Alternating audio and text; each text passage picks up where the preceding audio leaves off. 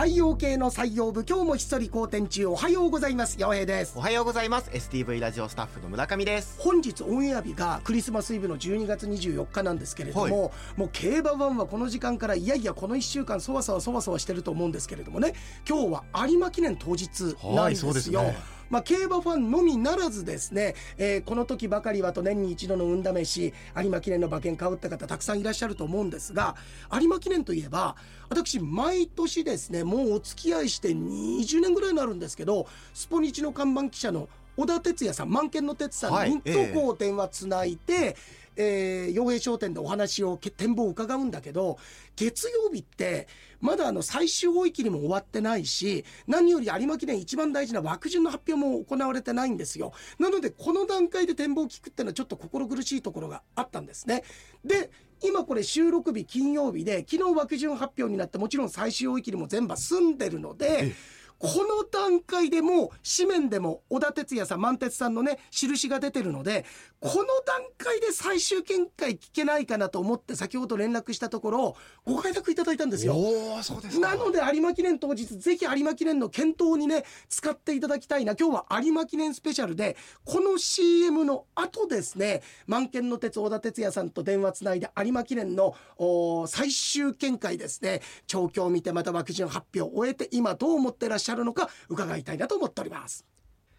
さあそれではお忙しい中お時間作ってくださいましたスポニチの看板記者満見の徹子と小田哲也さんと電話つながってます小田さんこんにちはこんにちは。どうもお世話になっております。よろしくお願いします。いやもうついこの間ですよね。月曜日洋平商店の方でも展望を伺ったんですが、はい、もう、はい、最終追い切りも見て、そして、えー、枠順発表も終えて、ここで今一度小田さんにですね有馬記念の展望を伺えたらということでお電話させていただきまして、本当にありがとうございます。ありがとうございます。えー、洋平商店の段階では注目馬何と挙げていただいたか中でですね。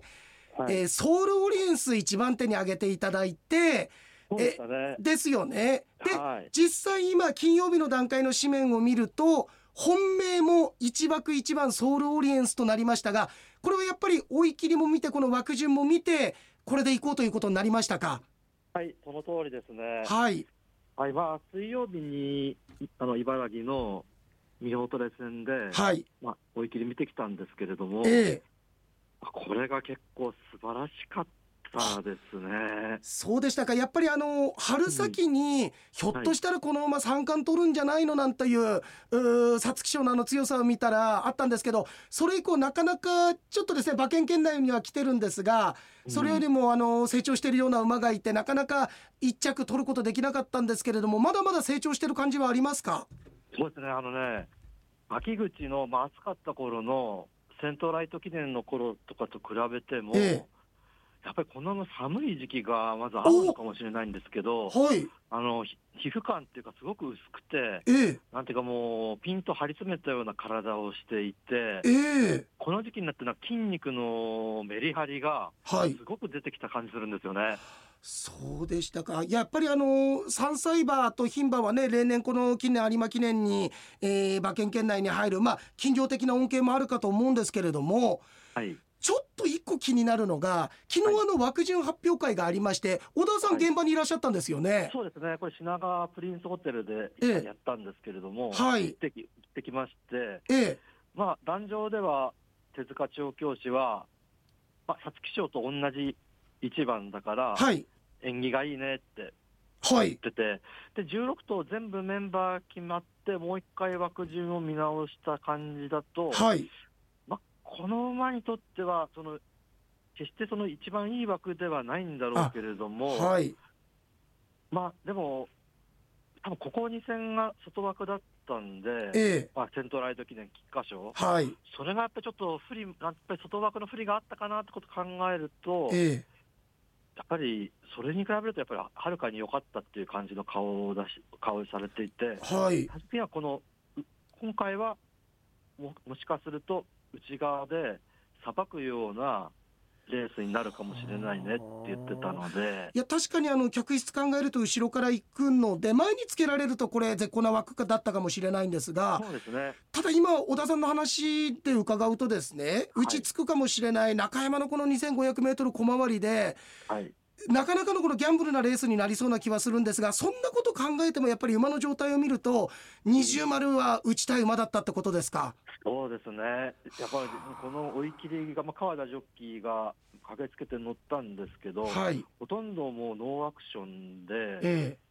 ああのまあ、競馬の詳しい方はご存知だと思うんですけどラスト1ハロンが11秒2っていうすごい速い時計が出えてそうですよね。うんやっぱりね、秋3戦目ってこの今年後半3戦目なんですけれども、はい。まあ、一番いい出来になったかなっていう感じと、やっぱりレースとして内側さばくっていう感じのレースです、やっぱり日本ダービーがはい。6番手につけられた馬なんで、ええこの枠からポンとスタート切れば、5、6番手は多分取れると思うんですよね。そうなっか。ちゃうと、はいラストの決め足は、このメン今回、決め手のあるメンバーって結構いますけれども、はい。その中でもやっぱり末足の破壊力という点では、えーこの馬一番僕はあるんじゃないかなと思ってるのかで、確かに小田さん言ったように日本ダービー見るとある程度前にいたので今年のメンバー見るとそうそう早いメンバーもいないじゃないですか。そうですね、行くのがタイトルホルダーか、7番のアイアンバーンかっていうぐらいで、そうですよねそこまでガリガリ行く馬もいなくて、まあ、例によってあの有馬記念なので、2周目の向こう上面ではみんな動きがはいなると思うんですけど、まあ、スタートさえ決めて、最初の内枠を利して、ポンといければ、やっぱり5、6番手は取れちゃう。やっぱ1月の京成杯、中山で勝った時も5番手は取れてたんで、はい。まあ、そんなに後ろに、ここ2戦は外枠が響いて後ろからになってるんですけど、なるほどそこまで。後ろにはならないかなっていう気もするんですね。なると僕が先ほどちょっとギャンブルな枠順と言ったんですけれども、まあ、はい希望的観測ではなくてですね、えーソローレンス自体がしっかりと前につけてあの馬って以前はイクイノックスもそうでしたけれども成長前の段階って後ろから行くしかなかったけれども足元固まってくるとある程度出足がついて前に行けるようになる客室が変わるっていう馬もいますからひょっとするとその覚醒するレースがこの有馬記念かもしれないですもんね。そうですね、あとやっぱり川田ジョッキーのはい。乗り方っていうのもあると思うんですけど、川田ジョッキー、そんなに外、外回すジョッキーではないんで、えどちらかというと、イインぴったりとか、えーバグを割るっていうのが得意のジョッキーなんで、えはい。やっぱりこの外枠にないと秋の2戦と比べると、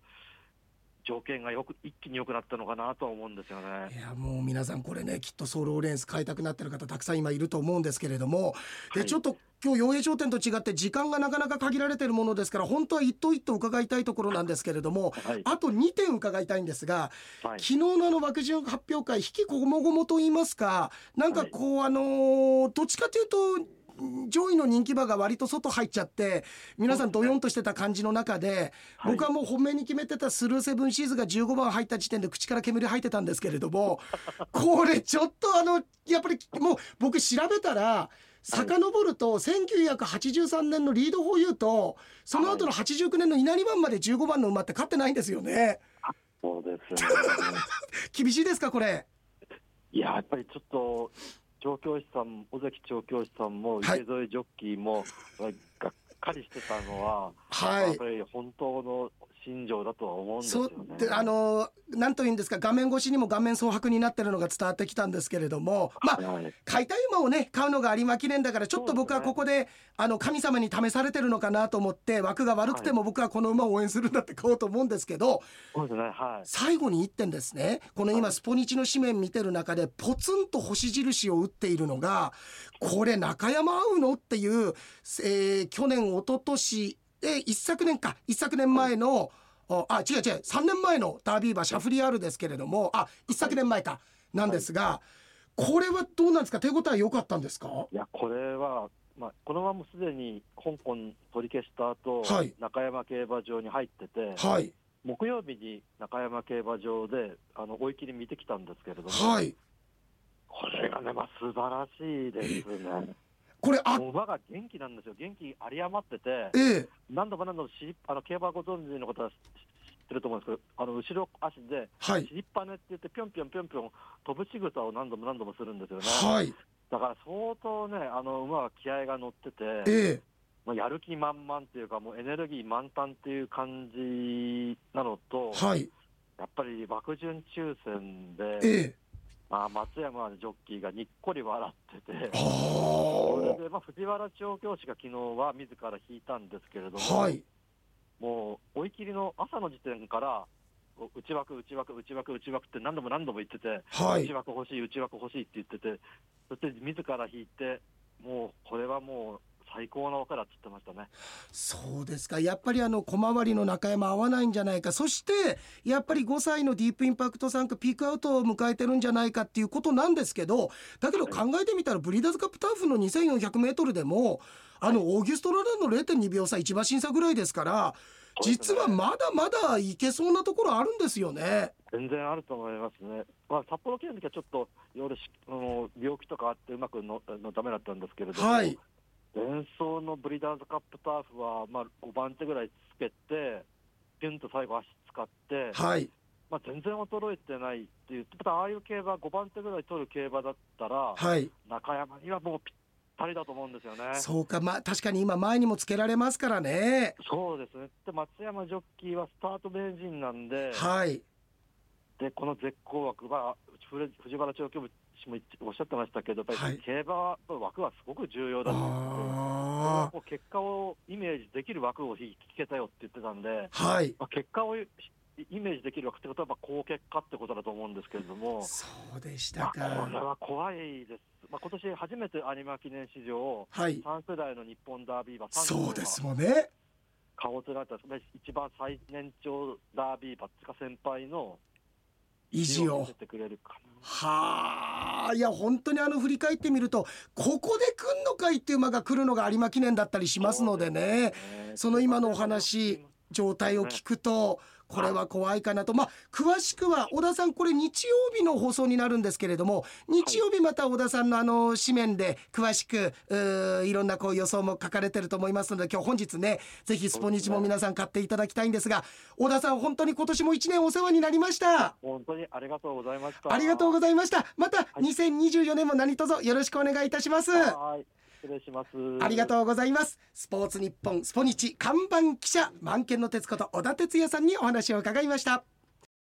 いやてなわけなのよ、はい。ぜひ皆さんにちょっと参考にしていただ楽しみですねレースがね。まあ、僕はあのスルーセブンシーズが15番に入ったっていうのでかなりまあテンション下がってはいるんですけれども先ほど言ったように買いたい馬を買うのが有馬記念だと思ってるのでちょっと処置は変えずにスルーセブンシーズと、まあ、詳しくは明治で勝負。YouTube ご覧になってください。皆さん素敵なクリスマスイブをお過ごしください。お相手よえと村上でした